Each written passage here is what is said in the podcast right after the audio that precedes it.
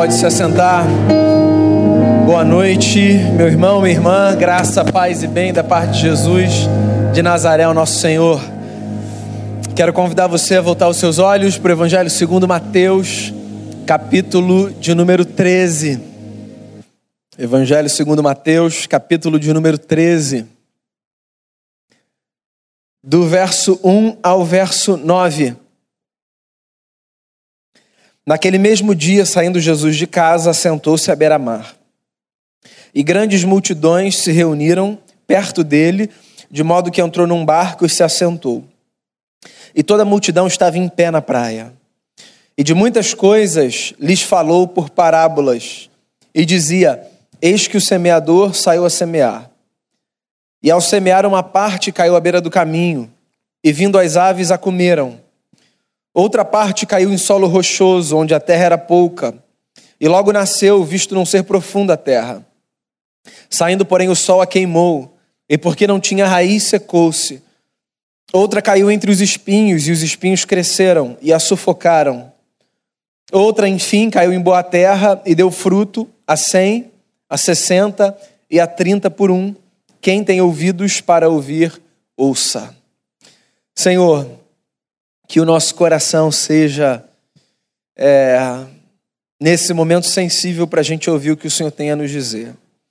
E que em ouvindo a gente pratique, que em praticando a gente veja transformações significativas na nossa vida como resultado da tua palavra, que é capaz de fazer frutificar em nós sementes do bem, sementes da paz e da justiça, que só aqueles que militam a causa do reino dos céus podem desfrutar. Que o Senhor nos abençoe através da tua palavra. É a oração que eu faço. Em nome de Jesus. Amém. Quem tem ouvidos para ouvir, ouça. Essa foi uma frase que Jesus usou algumas vezes ao longo do seu ministério. Ela era usada, via de regra, para abrir ou para fechar uma parábola contada por Jesus. As parábolas eram histórias do cotidiano, eram contos criados no ambiente que tinham a ver com o contexto dos interlocutores de quem contava e que tinha como objetivo fazer com que aquelas pessoas percebessem uma lição que, por mais óbvia que fosse, não era percebida pelas pessoas. Às vezes, o óbvio permanece oculto diante dos nossos olhos, até que alguém venha e lance luz sobre ele. E a gente caia com queixo dizendo: como é que eu não percebi esse negócio? Estava aí, diante de mim. Jesus tinha uma habilidade ímpar de fazer isso, de fazer com que as pessoas percebessem o óbvio que elas não viam. E via de regra, Jesus fazia isso contando histórias, parábolas, histórias curtas, mas que tinham um poder grandioso de impactar o coração das pessoas que o ouviam. Nos evangelhos você vai encontrar, por exemplo, 32 parábolas narradas. Eu ouso dizer que esse era o método preferido de Jesus de ensinar as lições que ele ensinava para os seus discípulos. E das parábolas que Jesus conta, essa me parece a mais simples, por uma razão muito óbvia. É a única palavra que Jesus, a única parábola, perdão, que Jesus conta e explica logo em seguida. E é muito profunda, muito poderosa ela começa com uma frase que é uma frase muito verdadeira acerca da vida. Eis que o semeador saiu a semear. A vida pode ser comparada à jornada de alguém que sai para lançar sementes. E que, ao lançar sementes, cumpre o seu papel na história, mas reconhece que existem outras coisas, o nascimento do fruto, que não dependem apenas das suas ações. O curso da nossa história não depende apenas do que a gente faz. O que a gente faz é fundamental para dizer para onde a gente vai, ou pelo menos para dar para mim e para você alguma noção. Mas nós não temos controle sobre o curso da nossa história.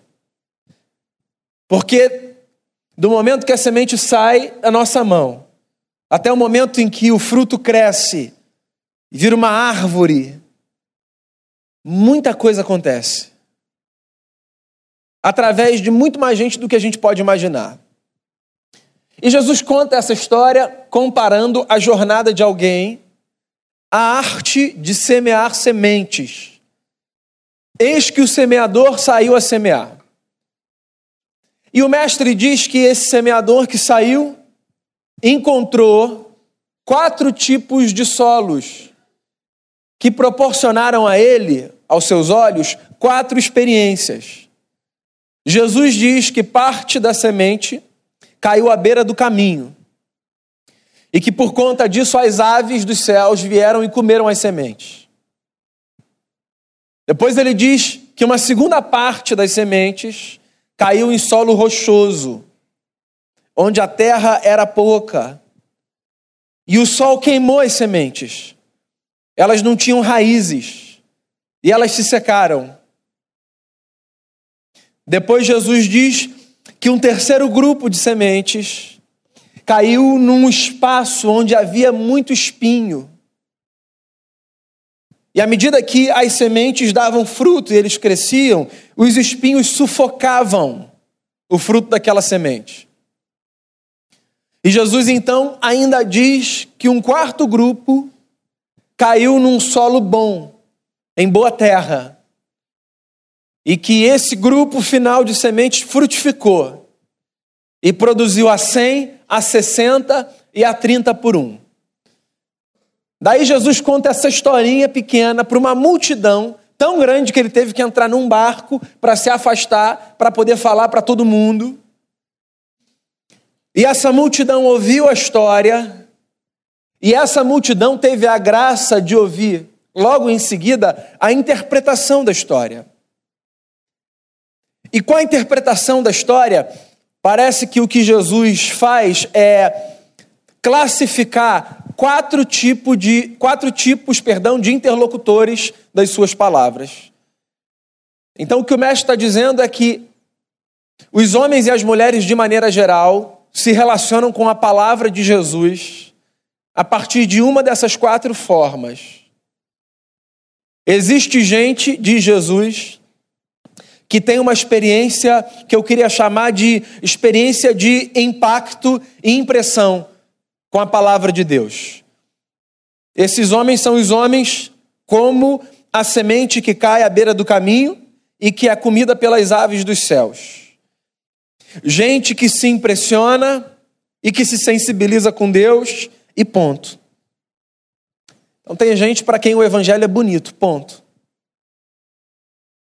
A pessoa ri, a pessoa chora, a pessoa tem uma sensação inexplicável, ela acha aquilo tudo fascinante, mas a experiência com o Evangelho não passa de um momento de sensações mil, que ela tem ali e que depois toca a sua vida. Pessoas impressionadas com Jesus.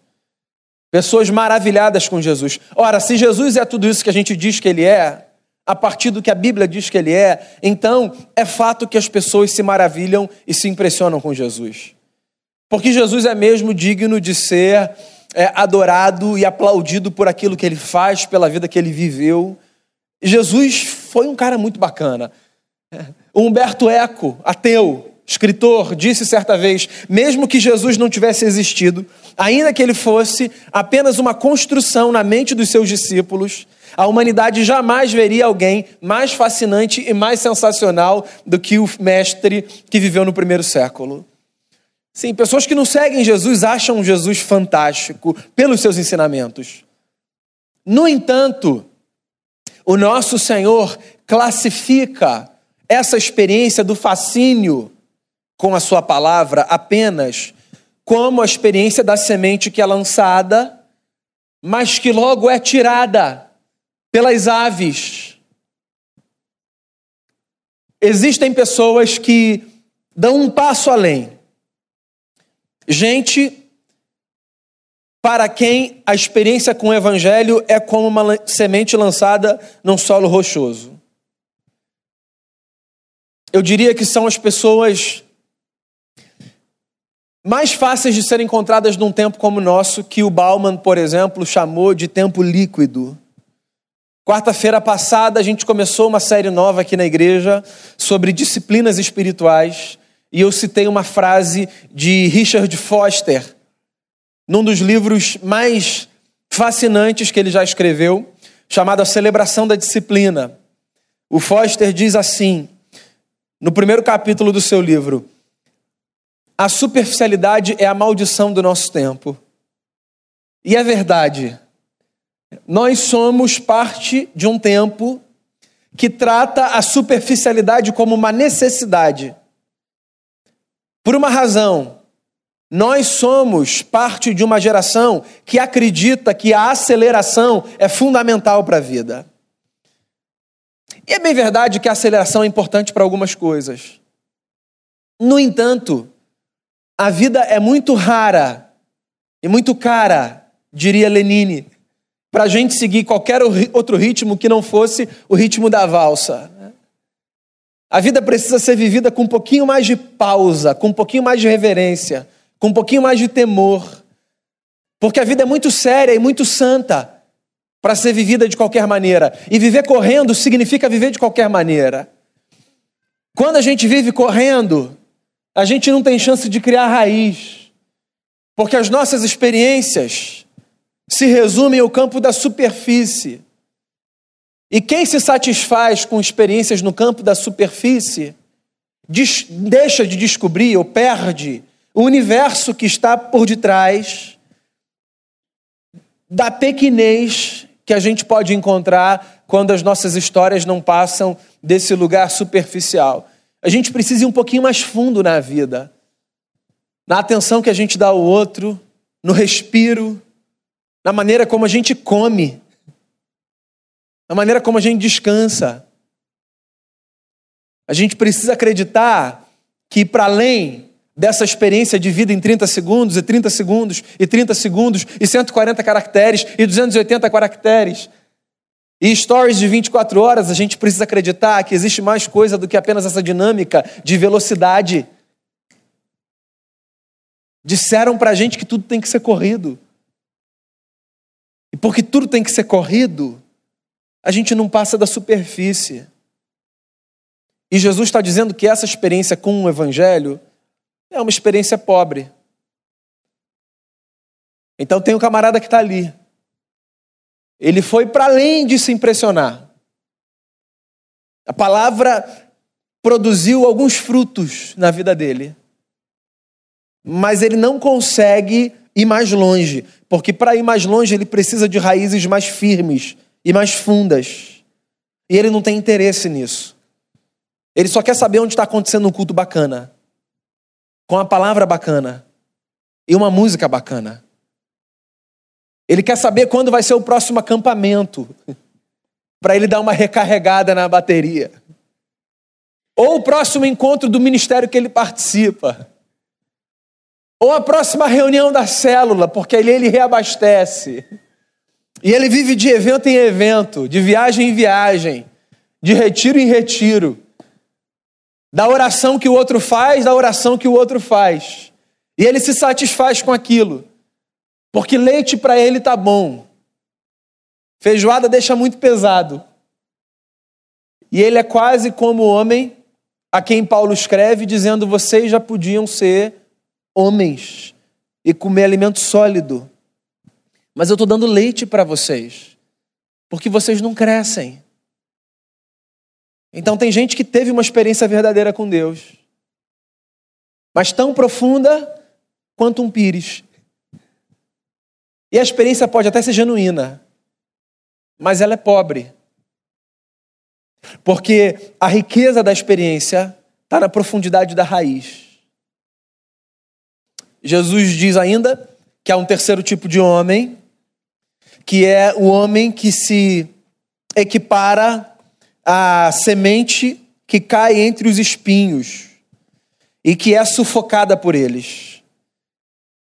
E segundo Jesus, aqui no texto, essa experiência é a experiência das pessoas que acreditam no Evangelho, se encantam com o Evangelho, experimentam a beleza do Evangelho mas ficam divididas entre a vida no Evangelho e os prazeres do mundo.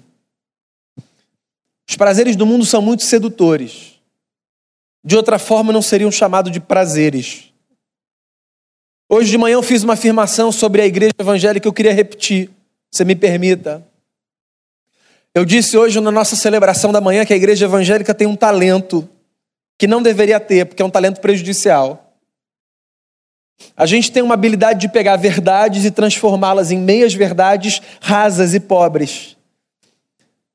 Então a Bíblia fala um negócio, a gente está correndo, a gente não estuda, a gente acha que entendeu o que a Bíblia falou e a gente espalha por aí e ao invés de ajudar a vida das pessoas, a gente atrapalha.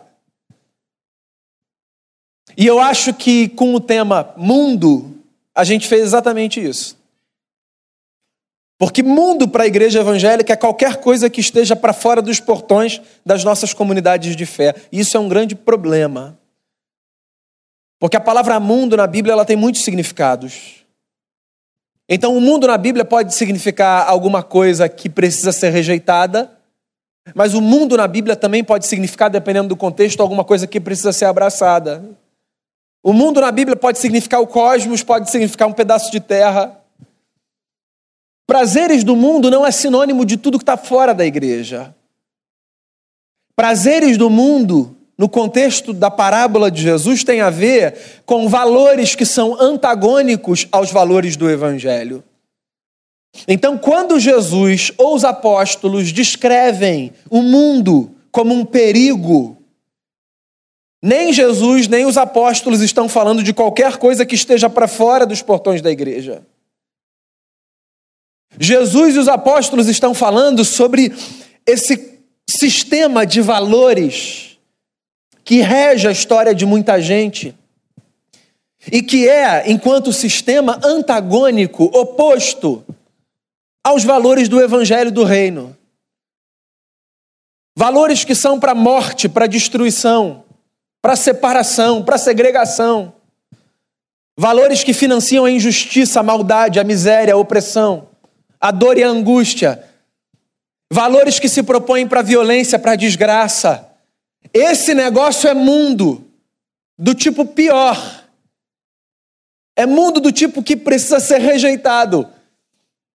E o que Jesus está falando é que existem pessoas que passaram por uma experiência com o Evangelho, mas que ainda são seduzidas pelos valores do mundo. E a história delas é como a história da semente que cai entre os espinhos. A história de alguém que é sufocado na sua tentativa de viver para Deus. Vou repetir um negócio que disse há cinco minutos. Essa luta só é difícil porque o que a gente chama de mundo, por mais que a gente reconheça ser mal, dá para a gente alguma sensação de prazer. Se não desse, a luta seria fácil. A gente não precisa conversar aqui sobre as nossas lutas. Guarde-as para você. Mas pense, se não existem coisas que você sabe serem prazerosas do ponto de vista do que proporcionam, mas que não fazem bem, segundo a ótica do Evangelho de Jesus. Resisti-las é uma luta. E Jesus está dizendo que existem pessoas que ficam presas nessa armadilha existencial. Em outro texto, Jesus disse assim: Não é possível você servir a dois senhores.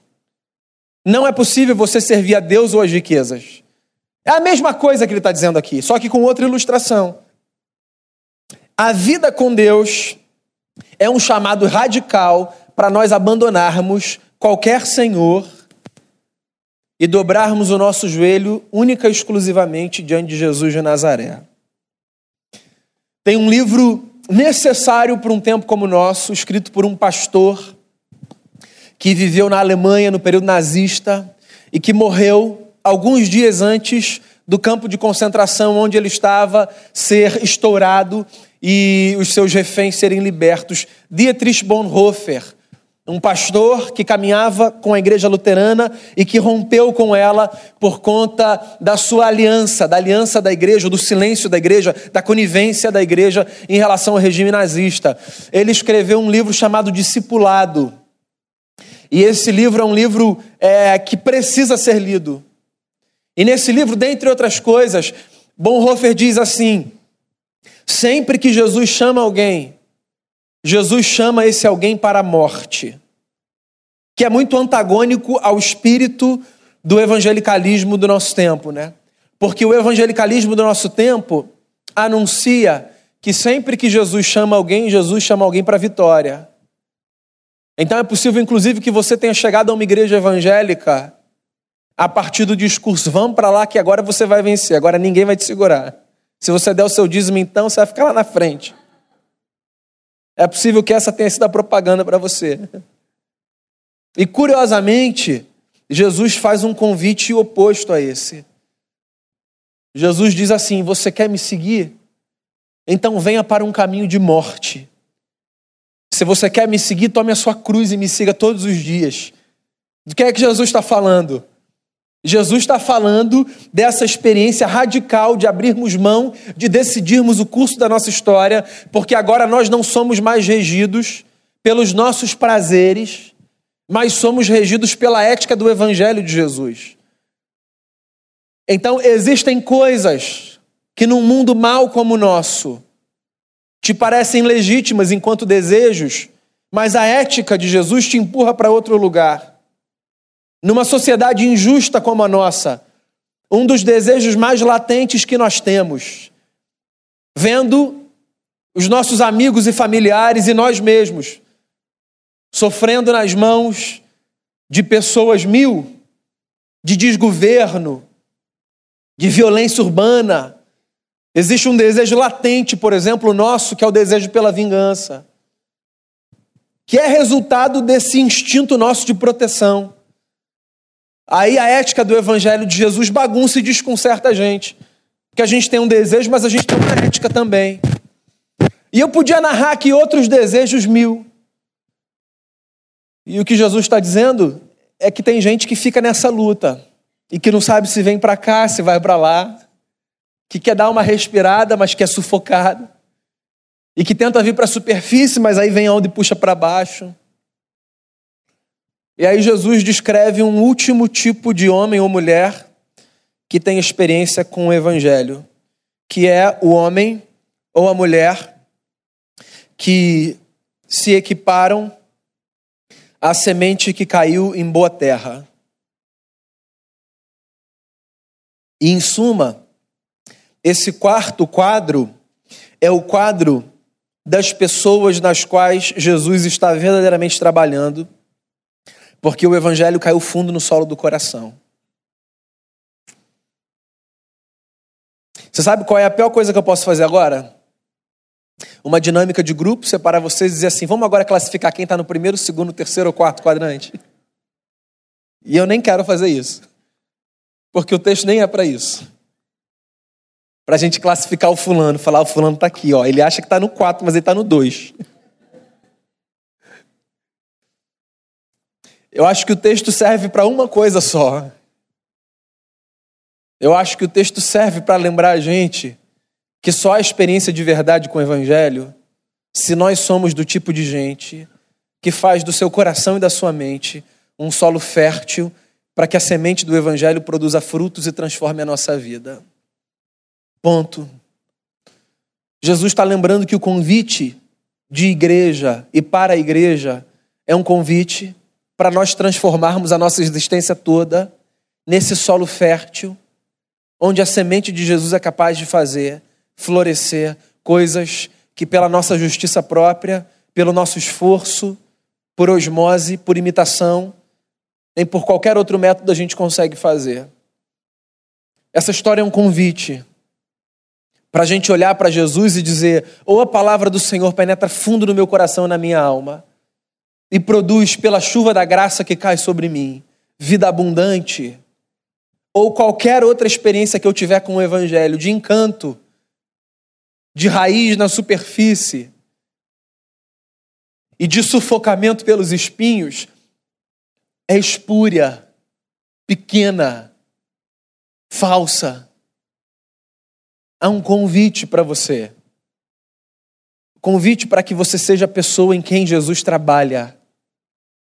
O convite para que você saia do lugar de gente cujos olhos brilham quando ouve falar de Jesus, de gente que sente um arrepio quando canta de Jesus, de gente que se satisfaz com a agenda religiosa em nome de Jesus, e passe a ser gente que mergulha de cabeça nessa experiência do Evangelho, vendo Jesus produzir frutos que as nossas mãos reunidas jamais seriam capazes de produzir na história de ninguém. É um convite para que você saia do lugar de espectador e venha para esse lugar de terra fofa e fértil. Para que você permita que Deus lance sobre você tudo aquilo que é necessário para que a vida do seu filho frutifique na sua história. O mundo está cheio de gente que se impressiona com Jesus. O mundo está cheio de gente que vive atrás de evento de Jesus. O mundo está cheio de gente que não sabe se vai para Jesus ou para qualquer outra coisa acender uma vela dizendo: És meu Deus. Existe um lugar que é para gente: o lugar de sermos transformados no coração e na mente em solo fértil para que o Evangelho seja muito mais do que uma ideia que nos inspira. O Evangelho precisa ser na nossa história o poder de Deus que nos transforma. Não tem a ver com entender ou deixar de entender apenas, nem com sentir ou deixar de sentir. Tem a ver com nascer de novo e ser uma pessoa nova e ver o Espírito Santo de Deus trabalhar na minha vida e na sua vida em áreas inimagináveis aos olhos dos homens que pudessem ser trabalhadas. Porque, afinal de contas, o nosso irmão Paulo disse a nosso respeito: se alguém está em Cristo, é nova criatura. As coisas velhas já passaram, eis que tudo se fez novo. E essa é a oração que eu faço por mim e por você nessa noite. Que todas as coisas sejam feitas novas quantas vezes forem necessárias. E que o nosso temperamento seja transformado. E que o nosso caráter seja moldado. E que Deus seja muito mais do que alguém que pode nos abençoar num culto público. Que Deus seja o dono da história que caminha com a gente pelo lado de dentro e pelo lado de fora fazendo crescer dentro de cada um de nós a beleza do caráter de Jesus. Para que as sementes da vida lançadas no nosso caminho tragam paz, alegria e esperança para todos aqueles com os quais nós tivermos a graça e a alegria de conviver. Que seja assim comigo e com você que o nosso coração seja solo fértil e que a semente do Evangelho produza frutos a 100, a 60 e a 30 por um. Quem tem ouvidos, ouça a palavra do Senhor. Vamos orar?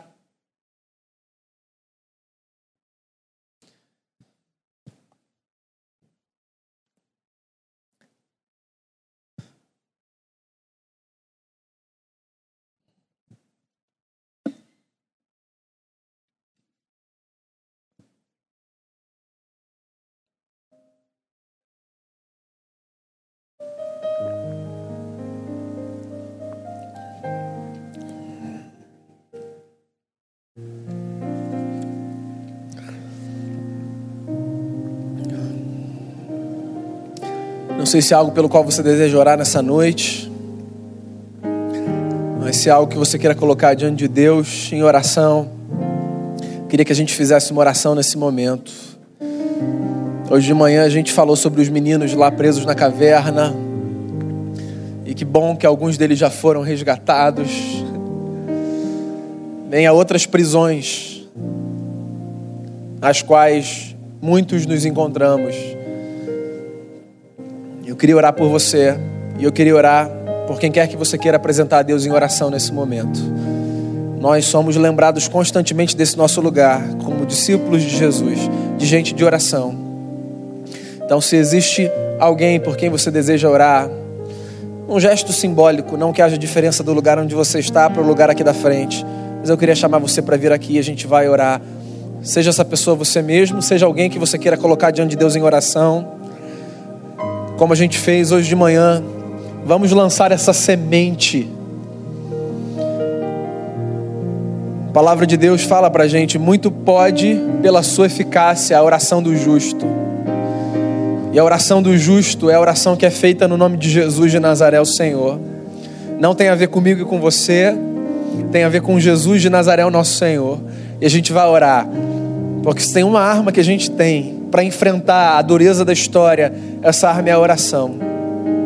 Longe da gente querer controlar a agenda de Deus. Loucos são os que fazem isso. Mas existe um lugar que Jesus disse que é nosso, o lugar dos filhos que se aproximam do Pai em intercessão pelos seus irmãos e pelas suas irmãs.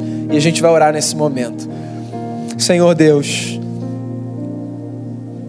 a nossa oração nesse momento é a expressão da nossa confiança total no poder que há nas tuas mãos para governar sobre céus e terra para mudar circunstâncias, para encher de paz o coração do aflito. O que traz cada irmão e irmã aqui é de conhecimento do Senhor e deles.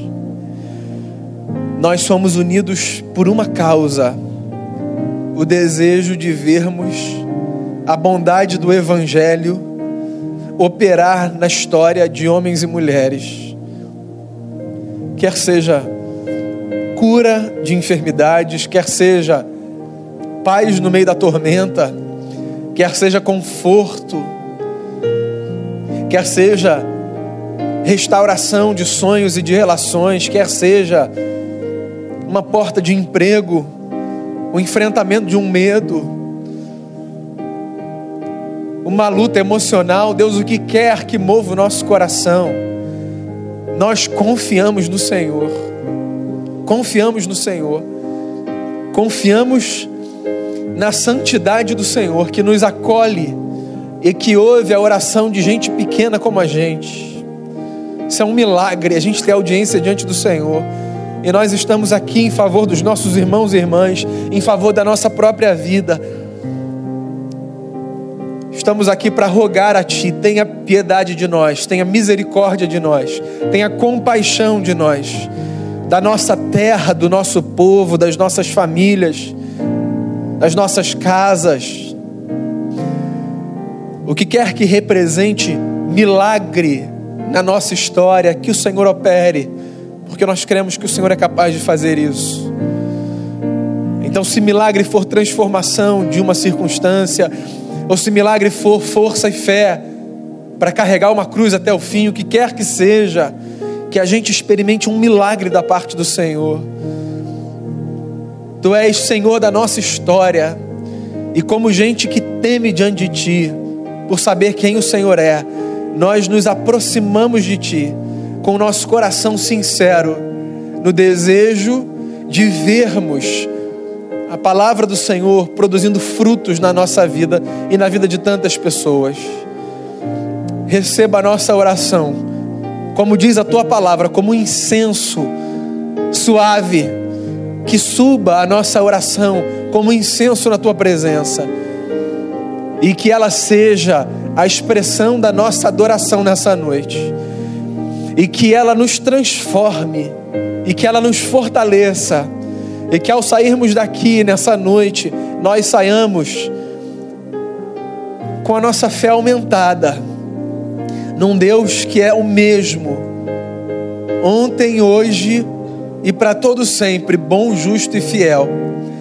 Que o Senhor nos acolha e receba a nossa palavra como a expressão sincera de um povo que se reúne na presença e pelo nome de Jesus, o nosso Senhor, que vive e reina para todo sempre.